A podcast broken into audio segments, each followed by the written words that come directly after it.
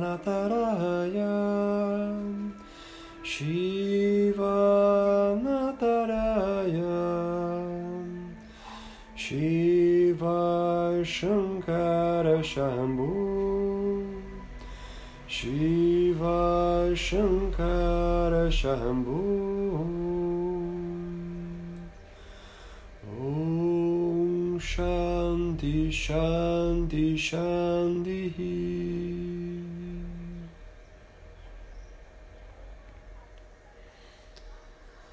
Eis os postulados mais elevados do yoga. O yoga é o recolhimento dos meios de expressão da mente.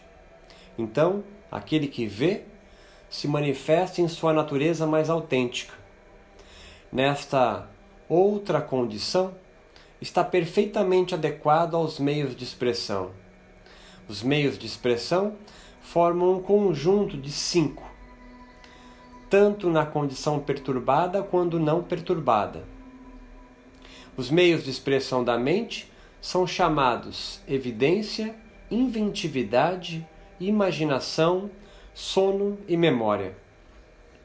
As evidências são a percepção direta, física, a inferência, a mental, e o testemunho.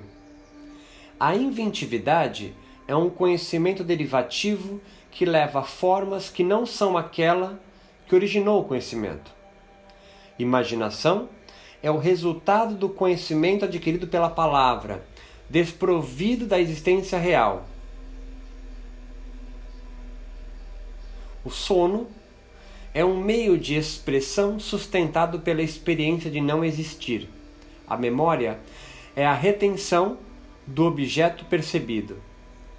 Seu recolhimento advém da disciplina e do desapego. A disciplina é o esforço em permanecer nele, nesse recolhimento. Ele, o recolhimento, então, praticado assiduamente com atenção e continuidade por um longo tempo, torna-se uma condição consolidada. O desapego é o sinal da vontade perfeita daquele que está indiferente aos objetos já vistos ou dos quais se ouviu falar. Em decorrência disso, o desapego é a indiferença às qualidades materiais das coisas nas quais o espírito se revela.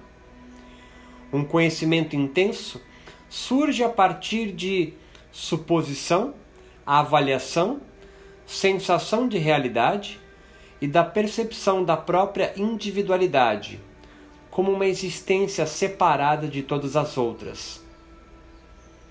Outro é resultante de hábitos mentais cultivados a partir da disciplina na experiência da ausência. É a certeza de continuar existindo daqueles que jazem incorpóreos na terra espiritual. O de outros tem sua origem numa percepção intuitiva, durante o estado de samadhi, retido pela memória, pela vontade firme e pela fé. Está próximo quando há intensas inquietações. Do fato de sua medida ser delicada, média ou muito intensa, daí justamente vem a diferença. Ou de entrega ao Senhor interior Ishvara.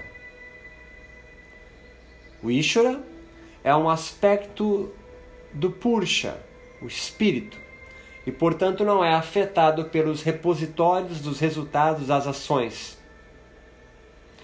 Os efeitos dos nossos atos são armazenados juntos ao nosso organismo psíquico e afetam seu funcionamento. Ishvara, porém, é de natureza espiritual e não está sujeito às suas influências. Repousa ligado a ele, a Ishvara, a semente de todo o conhecimento possível.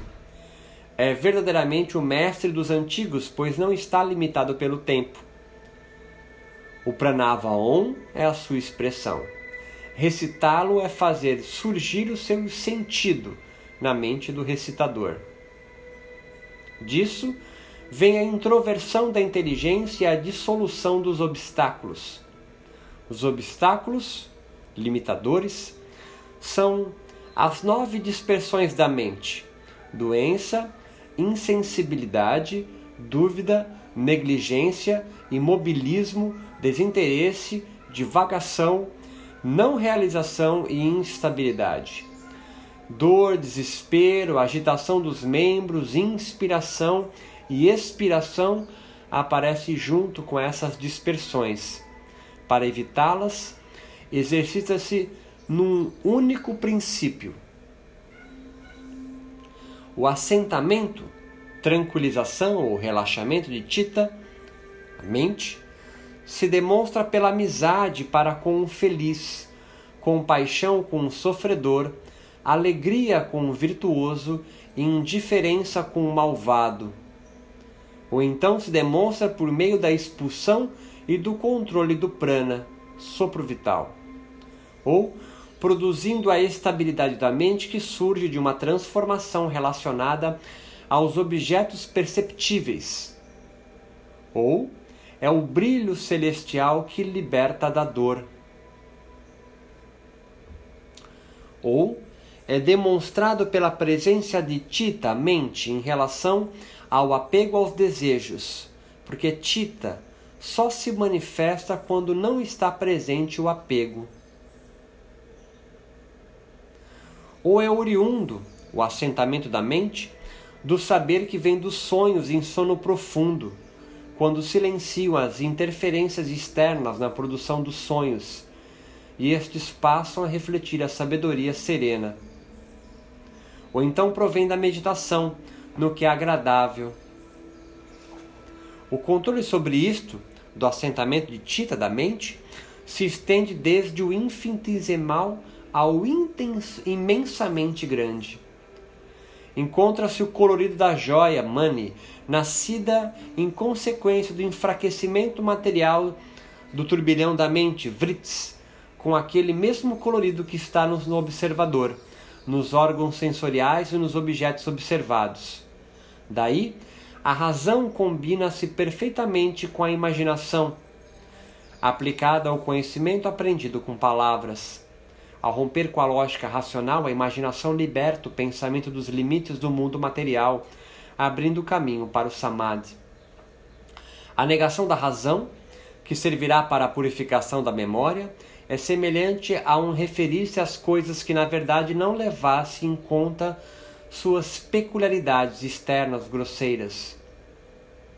Da mesma maneira, são explicadas numa esfera mais sutil a abstração e sua negação e certamente o próprio conceito de esfera mais sutil termina no que não tem sinais perceptíveis, isto é, aquilo que não pode ser percebido ou observado. Este fato, o samadhi, com semente se manifesta. Na utilização habilidosa, o Atma se assenta junto à consciência em sua condição superior. Lá, ele é aquele que possui o conhecimento verdadeiro. É uma outra natureza de conhecimento que não é daquele obtido por dedução ou revelação, mas que provém de causas diferentes. O samskara que nasce daí interrompe outros samskaras. O que surge do recolhimento, recolhimento total, dentro deste recolhimento, é o samadhi sem semente é a condição em que não há mais objeto e observador, onde o Atma se assenta por si só, de modo que o Samadhi não é construído, mas apenas existe. Assim se completa o primeiro capítulo chamado Samadhi no Tratado do Yoga de Patanjali, na doutrina do Sankhya. Capítulo da prática. Kriya é o sacrifício a busca por do saber interior e a entrega ao Ishvara. Tem a finalidade de produzir o samadhi e minimizar as perturbações. Falta de sabedoria, egoidade, desejo, aversão e apego à vida são perturbações. Falta de sabedoria é o campo onde crescem as demais perturbações, quer estejam adormecidas, enfraquecidas, isoladas ou totalmente ativas. Falta de sabedoria é a percepção da eternidade, pureza, bem-estar e individualidade naquilo que é percebedor impuro, desagradável e não individual. Egoidade é a identidade aparente das forças da percepção pura com as do instrumento da percepção. A percepção pura tem a natureza da mente, enquanto que o instrumento da percepção tem a natureza da matéria. O olhar é a pura percepção sustentada pela presença de Tita, enquanto que o olho é o instrumento que mobiliza forças físicas, químicas e psíquicas para produzir seus resultados. Ao confundir os dois, criamos a egoidade em nossa mente. Desejo é o que decorre da experiência do prazer, aversão é o que decorre da experiência da dor. Apego à vida é um sentimento que surge por sua força que até mesmo no sábio se manifesta. Estas perturbações, quando se tornam sutis, são destruídas. Sua existência só faz sentido e só é possível no mundo grosseiro e material. Diana, a meditação, destrói as manifestações destas aflições. Diana devolve ao praticante a sabedoria, destruindo o único campo em que as aflições podem se desenvolver. O recipiente do karma, as ações, que é a raiz das perturbações, devem ser percebidos como a origem do visível e do invisível. Existindo essa raiz, é o seu desfrute de prazer e sofrimento decorrente do karma, que faz existir o nascimento, a duração da vida e a maturidade. Quando atribuímos a nós mesmos os méritos e deméritos das ações, nossa consciência orienta para o desfrute, seja do prazer ou da dor, criando um ciclo interminável de dependência em relação à essência material. Seus frutos são o prazer e a dor, conforme provenham de virtude ou do vício. Tudo que vem do discernimento, bem como que vem da luta entre os desdobramentos das qualidades da matéria, é verdadeiramente sofrimento, por força do sofrimento produzido pelas transformações naturais, pelo sacrifício e pelos hábitos. Sofrimento que ainda não surgiu é o que pode ser evitado a identificação entre o que percebe e a coisa percebível é a razão dessa, dessa dor poder ser evitada.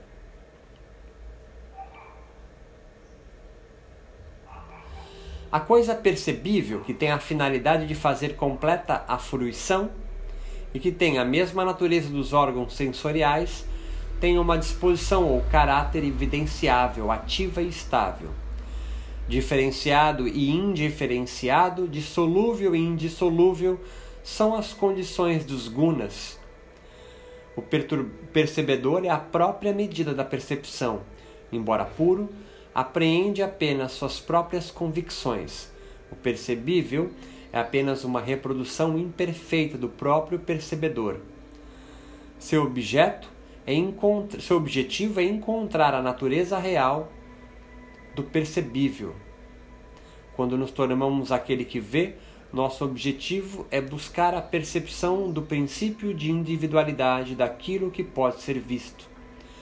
Embora destruído para quem tem alcançado seu objetivo, não é destruído em essência, pois é o mesmo em todos os outros. Uma união muito forte é causa da identificação das características das forças dele mesmo e de seu senhor. Sua causa, da união do percebedor com o percebível, é a falta de sabedoria. Da eliminação da falta de sabedoria surge a eliminação dessa união. Esse é o isolamento, Kaivalya, a libertação da percepção. A maneira de eliminar a falta de sabedoria é a persistência no discernimento. Conhecimento claro disso é alcançado em sete passos com a destruição da impureza pela prática gradual dos componentes do yoga, a luz do conhecimento ilumina o discernimento. Normas de convivência, normas de autoaperfeiçoamento, posturas de assentamento, práticas de controle das forças sutis, recolhimento, concentração, meditação e a, superação de si mesmo são as oito partes do yoga. Yama é a não agressão, a autenticidade, o não roubar, a prática de uma vida espiritualmente regrada e o não cobiçar. Essas normas não estão restritas a casta, lugar, tempo e circunstâncias, e são chamadas de o grande voto, que serve para o mundo todo. Niyama é limpeza, contentamento, sacrifício, busca do saber interior e entrega ao Ishvara. É o desenvolvimento de ideias contrárias aos maus pensamentos com a finalidade de evitá-los. As noções maldosas, tais como agressão, etc., são feitas, levadas a ser feitas e permitidas de serem feitas pela avareza, cólera e ignorância. Elas têm três graus: leve, moderado e intenso, e levam os infinitos frutos do sofrimento e das trevas. Por isso, deve desenvolver seus pensamentos contrários. Com o estabelecimento da não agressão, a inimizade desaparece das proximidades. Com o estabelecimento da autenticidade, ao domínio sobre as ações e seus frutos. Com o estabelecimento do não roubar, a presença de todas as coisas excelentes. Com a prática de uma vida espiritual, a obtenção de vigor. Vigor expressa a presença da vontade espiritual nas ações do indivíduo. Essa vontade é o ingrediente indispensável à realização da sabedoria. O herói é aquele que tem vontade. Com o não cobiçar, a percepção correta de como e do porquê do nascimento. Da limpeza vem a indiferença ao próprio corpo e o desinteresse por se misturar aos demais. Surge então a pureza imaculada de Sattva, os pensamentos elevados, a concentração em um só ponto, o controle sobre os sentidos e aptidão para a autoobservação. Do contentamento vem a obtenção da mais elevada felicidade.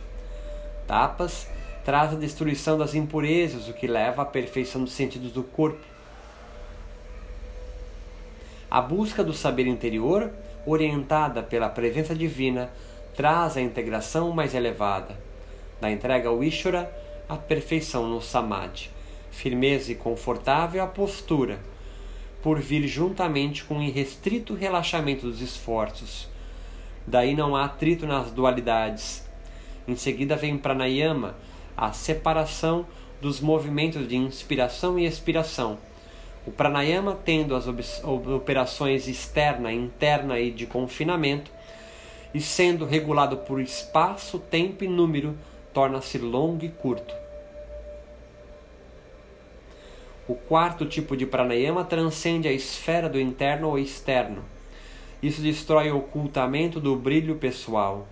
Esse ocultamento tem a natureza da ilusão que impede a percepção da verdadeira natureza expressa pela palavra prakasha, que significa mostrar a luminosidade ou a aparência natural de si mesmo.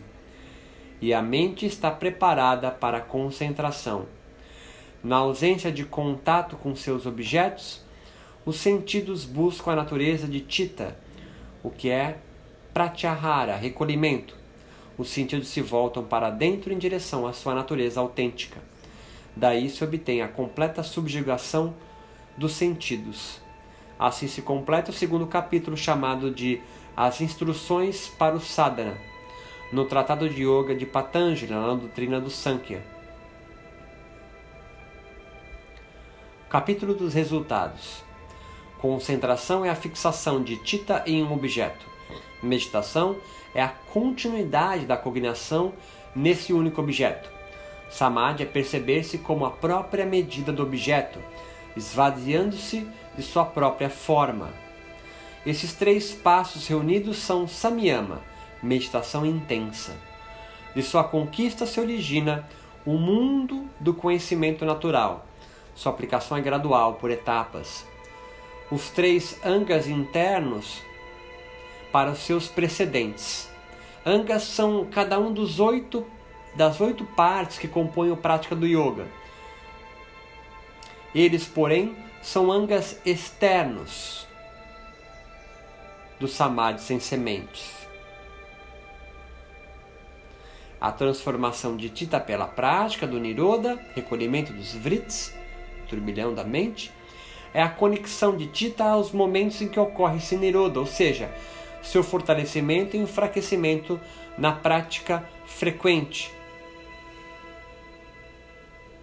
do Niroda e da dispersão. Essa transformação é viabilizada pelo Samadhi. Sua tendência é a, a tranquilidade advém do hábito. A transformação de Tita pela prática do Samadhi é a destruição e o ressurgimento da concentração num único ponto e da distração. Essa transformação é viabilizada durante dhyana, meditação. Daí, mais uma vez, a transformação de Tita pela prática de concentração num único ponto. É a percepção clara e, clara e diferenciada e a identificação genérica naquilo que é indistinto e no que é destacado. Essa transformação é viabilizada por Dharana.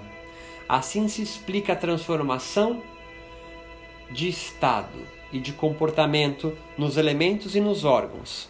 Patanjali se preocupa em precisar a origem das transformações físicas e psíquicas que acontecem no organismo por prática de yoga. Todas elas são consequências das transformações da condição de Tita durante a prática do Samyama. É uma condição decorrente de modos de ser que não poderiam ser descritos como indistinto ou destacado. As causas das diferenças nas transformações de Tita são as diferenças de método. Da meditação intensa Samyama, sobre a tripla transformação de Tita, surge o conhecimento do passado e do futuro. O som da palavra, seu objeto e sua ideia confundem-se na mente do Samyama sobre suas dif diferenciações vem o reconhecimento das vozes de todos os seres viventes. Da observação direta dos sanskaras provém o recolhimento, o conhecimento das vidas passadas. Da observação direta das ideias, o conhecimento proveniente de outros titas. E não está relacionado a isso o que é proveniente de sua mera existência mundana. O autor deixa claro neste sutra que o disposto na frase anterior se refere ao conhecimento derivado dos núcleos espirituais nas mentes alheias, e não das ideias traduzidas por suas limitadas personalidades materiais. Trata-se naturalmente de uma comunicação contita, indiretamente, através do contato com as ideias de um outro indivíduo. Do Samyama, sobre a forma do corpo provém a suspensão da capacidade de captação pela combinação da imagem com os olhos e, portanto, com seu desaparecimento. Da mesma forma se descreve o desaparecimento das palavras, etc. O karma atua com rapidez ou com lentidão.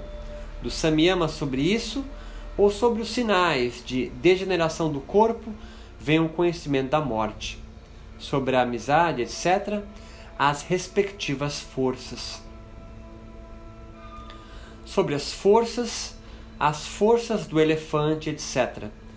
Através da aplicação sobre a manifestação objetiva, o conhecimento sutil, o oculto e o distante. O conhecimento do universo vem do Samyama sobre o Sol. Sobre a Lua, o conhecimento da organização das estrelas.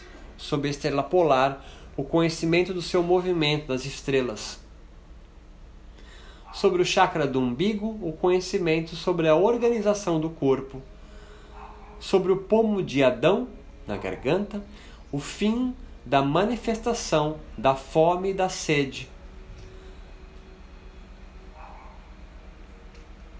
Sobre o Kurmanad, a firmeza, a firmeza do corpo e do caráter Sobre o brilho da cabeça, a visão dos Siddhas. Do conhecimento intuitivo, tudo se conhece. Sobre o coração, o conhecimento de Tita. Sattva e Pursha são extremamente diferentes. O entendimento da inseparatividade de ambos é a expressão baseada na existência de Sattva pelo interesse de outro, do Samyama sobre o alto interesse vem um conhecimento do Pursha. Daí nasce um brilho da inteligência, a audição superior, o tato sutil, a vidência, o paladar sutil e o olfato sutil. Estes siddhis são obstáculos ao samadhi e são a perfeição da mente exterior, do afrouxamento do agente amarrador e do aprendizado sobre o modo de manifestação da individualidade de Tita, obtém a técnica para a entrada nos outros corpos. Pelo domínio sobre o Dana, se evita afundar nas águas, na lama, nos espinhos, etc. E se apreende, se aprende a levitação. Da conquista de Samana vem o fogo. Do Samyama sobre a relação entre a audição e Aksha vem a audição espiritual. Do Samyama sobre a relação entre o corpo e o Aksha e pela obtenção da leveza do algodão vem a movimentação através do espaço. Daí a destruição dos obstáculos, dos obstáculos ao brilho pessoal é feita pela exteriorização espontânea do aspecto incorpóreo das vritis de Tita, do Samyama sobre o grosseiro, o manifestativo, o sutil, o correlativo e o funcional, vem o domínio sobre os elementos Daí vem a capacidade de diminuição, etc., as perfeições do corpo e também a não obstrução à condição espiritual manifestada, Dharma. Beleza, charme, força e a firmeza de um diamante são as perfeições do corpo, do Samyama sobre a ação, natureza real, egoidade, correlação e propósito vem o domínio sobre os órgãos sensoriais. Daí vem a velocidade do pensamento, o conhecimento sem uso dos sentidos e o controle sobre pradana. Como atributo a completa percepção da diferença entre sattva e pursha, a maturação proveniente do conhecimento pleno e a maturação proveniente da ascensão para uma existência plena do desapego até mesmo disso, dessa maturação, na destruição da semente do mal, surge o Kaivalyan. No entanto, da inclinação ao indesejável vem uma falta de ação cheia de orgulho quando há a convocação de quem ocupa a posição mais elevada. Do Samyama sobre o momento e sua sucessão vem o conhecimento que nasce do discernimento, Daí vem a capacidade de distinguir duas coisas similares, mesmo quando parecem iguais em razão da ausência de diferenciação por espécie, características e posição. O conhecimento oriundo do discernimento pertence às estrelas, alcança todos os objetos, alcança todas as condições e não depende do tempo. Da coincidência da pureza tanto de Sattva quanto de Pursha surge a libertação. Assim se completa o terceiro capítulo chamado Vibhuti, no tratado sobre Yoga de Patanjali na doutrina do Sankhya. O capítulo do isolamento. Os siddhis podem ser alcançados por nascimento, por ervas medicinais, por mantras, por tapas ou samadhi. A transformação que leva a outro nascimento provém dos excessos de prakrti a característica de Prakrti, por consequência, é ser tão sem resultados quanto quem põe agricultores numa encosta erodida. Os titas criados pela mente surgem do que é desvinculado da egoidade. O único tita, dentre muitos, é aquele que promove uma ruptura no impulso das vrits. Ali está o coração da mente que nasce da meditação. Nem brilhantes nem obscuras são as ações do yogins. De três modos são as dos outros. As ações movidas pelos estímulos mundanos estão sujeitas às qualidades próprias da matéria.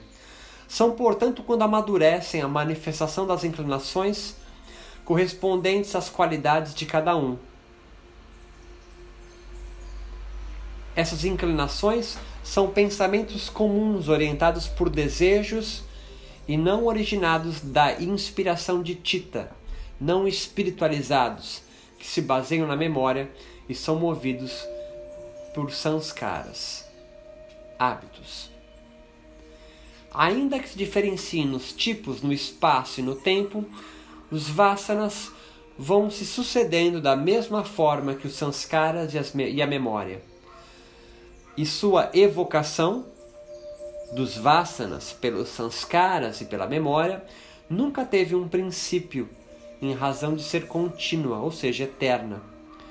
A relação de proximidade entre causa e frutos produz uma forte dependência da qual decorre o fato de que, se não existem estes, os frutos, os vasanas, é porque também não existe aquele, o conjunto dos sanskaras e a memória. Passado e futuro existem, a sua maneira peculiar, apenas como uma ruptura no curso de realização dos dharmas. Essas condições são visíveis ou sutis, com, as, com a mesma natureza dos gunas, as qualidades da matéria a aparência externa exibida pelas coisas é produto de uma série única de transformações, evolução. Se um mesmo objeto é percebido de maneiras diversas, é porque os titas são muito diversificados. A aparência do objeto, no entanto, não é elaboração de um único tita, pois o que seria ele então se não estivesse sendo percebido? As aparências são conhecidas ou desconhecidas de Tita, conforme o colorido que lhe imprimem.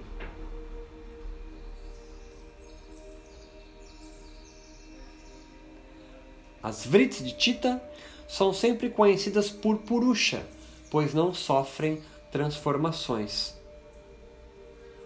Tita não tem expressão própria, pois para isso ele precisaria ter visibilidade isso significa que se tornaria um objeto da percepção, podendo ser conhecido conscientemente por outro Tita.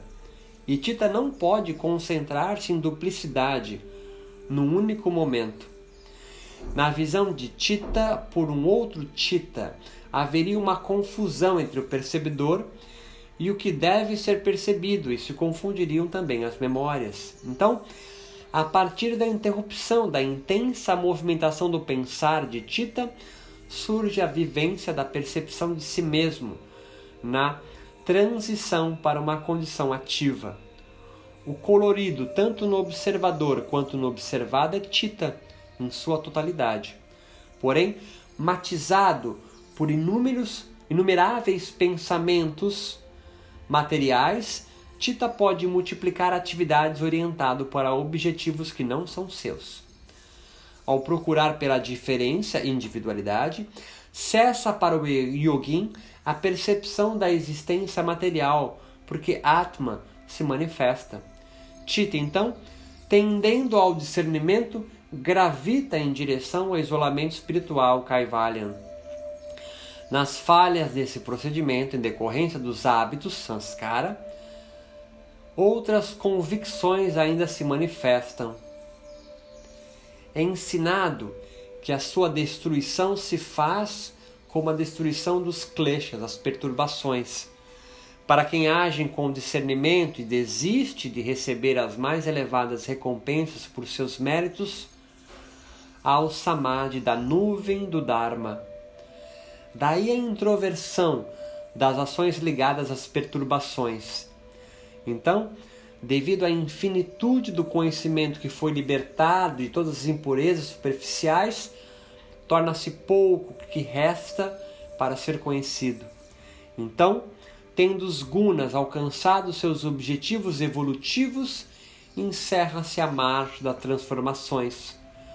Essa marcha já não mais aprisiona, mas liberta o praticante das transformações da morte pois integra a totalidade dos momentos num só momento. O Kaivalya é o estado que se segue ao retorno dos gunas a seu estado original por estarem esvaziados da presença e do interesse do Pursha. Ou se diz que se estabelece em sua natureza autêntica a força que existe em Tita, o espírito por trás da mente, o pensamento, ou melhor, as raízes espirituais do pensamento presidem. Nesse estágio final, de qualquer veículo material para se manifestar, pois atuam em sua natureza original, integradas ao pensamento divino. Assim, se completa o quarto capítulo chamado Kaivalya no Tratado sobre Yoga de Patanjali na doutrina do Sankhya.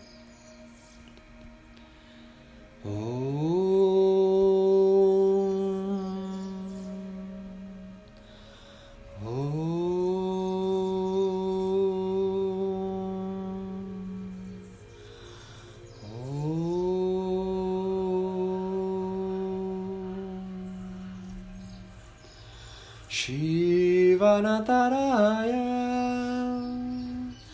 Shiva